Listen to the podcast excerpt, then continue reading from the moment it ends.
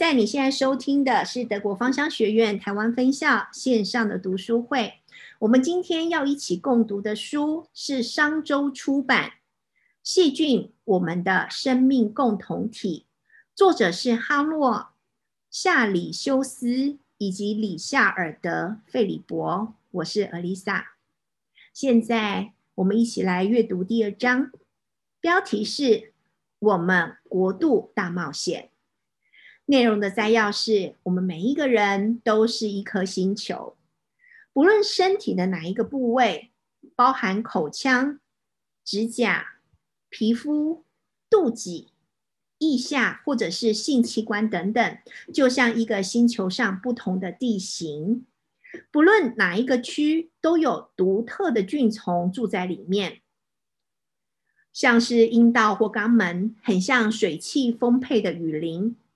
一窝很像大草原，眼睛像湖泊，肚脐像绿洲，黑暗的洞穴像耳朵、鼻孔，还有喉咙。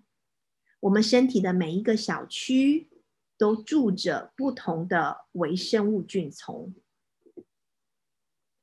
让我印象最深刻的是，没有涂指甲油的指甲，它的甲蛋白是光滑的。干燥的，能够隔离水，还有一些这个细屑的，在表层还有一些微生物。人工指甲是细菌的弹射器，好菌坏菌都能够透过指甲转移到另外一个人的身上。这个代表是什么样的意思呢？我不晓得大家有没有涂指甲油。从这一段语句的意思来看，爱涂指甲油的朋友。或者是你涂了指甲油来照顾一些婴幼儿的人，要很小心，因为他涂了指甲油之后，这个指甲就是细菌的弹射器啊，那么它很可能呢，就是把细菌哈弹到，比方说照顾的婴幼儿的的人身上哈，所以有没有涂指甲油，你的指甲甲蛋白是非常重要的。同时，他也用另外一个观点来看。我不知道大家容不容易被蚊子咬哦。有些人说，那有可能是温度比较高，或者是我穿比较深色的衣服，所以比较容易被蚊子咬。可是呢，这一篇里面就指出说，皮肤表层细菌种类比较丰富的人，或者是有细菌变异株的人，他就比较不容易被蚊子咬。意思就是说。比较容易被蚊子咬的人，他皮肤表面的菌种比较单一，啊，只要是表面的这个菌种种类非常丰富的，或者是他有细菌变异株的人，就比较不容易被蚊子咬。另外这一章让我印象最深刻的部分，他有提到我们的口腔，口腔它是一个入口的大门，对我们。人体的整体健康有关键性的影响。比方说，如果你的牙龈是慢性发炎，或者是牙根感染的人，通常比较容易有心脏还有血管方面的毛病，也比较容易得到癌症。同时，这本书也引用了二零一三年的研究，他说。如果我们能够有效抑制口腔发炎，那么血管壁的病态肿胀就会跟着停止，甚至呢，连失智症，好这一个呢，可能很多老人、老年人很惧怕的一个疾病，它都跟口腔的细菌大有关系。所以看到这里，让我想到口腔的照护是不是非常的重要呢？哦，它竟然可以，呃，防止我们得到失智症，而且呢，还可以好让我们预防心脏跟血管方面的毛病。如果从这个观点上面来看的话，口腔的照护，口腔内的细菌是不是全部都应该要杀掉？啊，如果你觉得口腔里面应该用强力的漱口水或者是酒精来漱口，然后把细菌里面杀光光。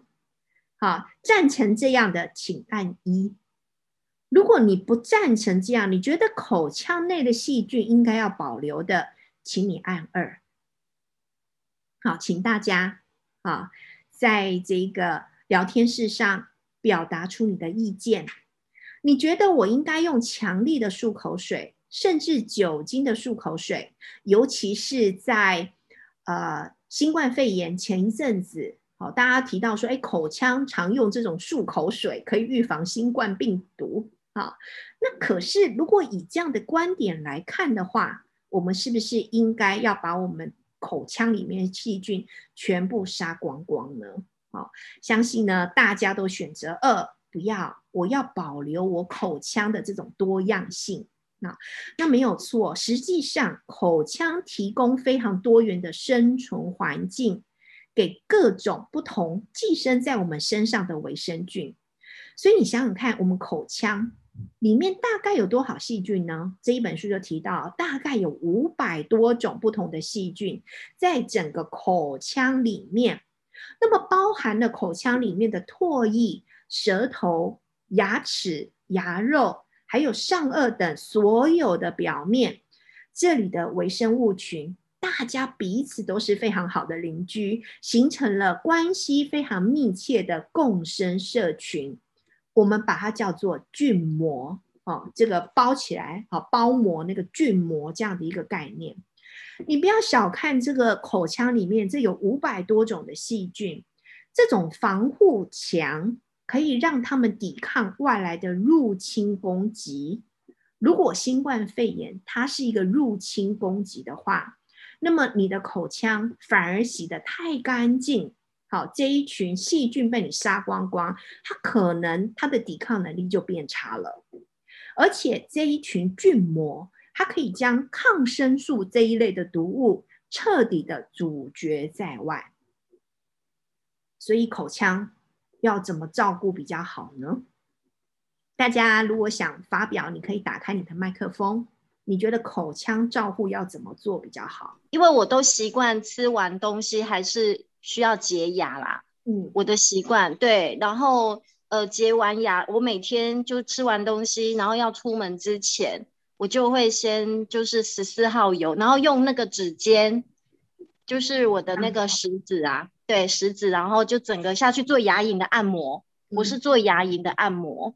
然后刚刚老师讲到那个就是口腔跟失智症跟心脏跟血管那个发炎啊，因为。我以前就是每次 MC 来之前啊，我的那个就是牙龈就会就会肿肿胀跟疼痛，嗯，对，因为我觉得那好像就是就是身体快要发炎了，就处在那个发炎的状态。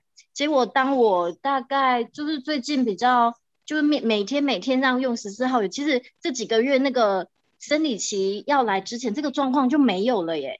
嗯，就是只 哎，对对，就是这个也是还蛮蛮神奇。所以刚刚那个书上说，它会跟心脏跟血管，它会反应，口腔会做这个部分的反应。我觉得，嗯，哦，原来是这样。对，好，这是我的分享。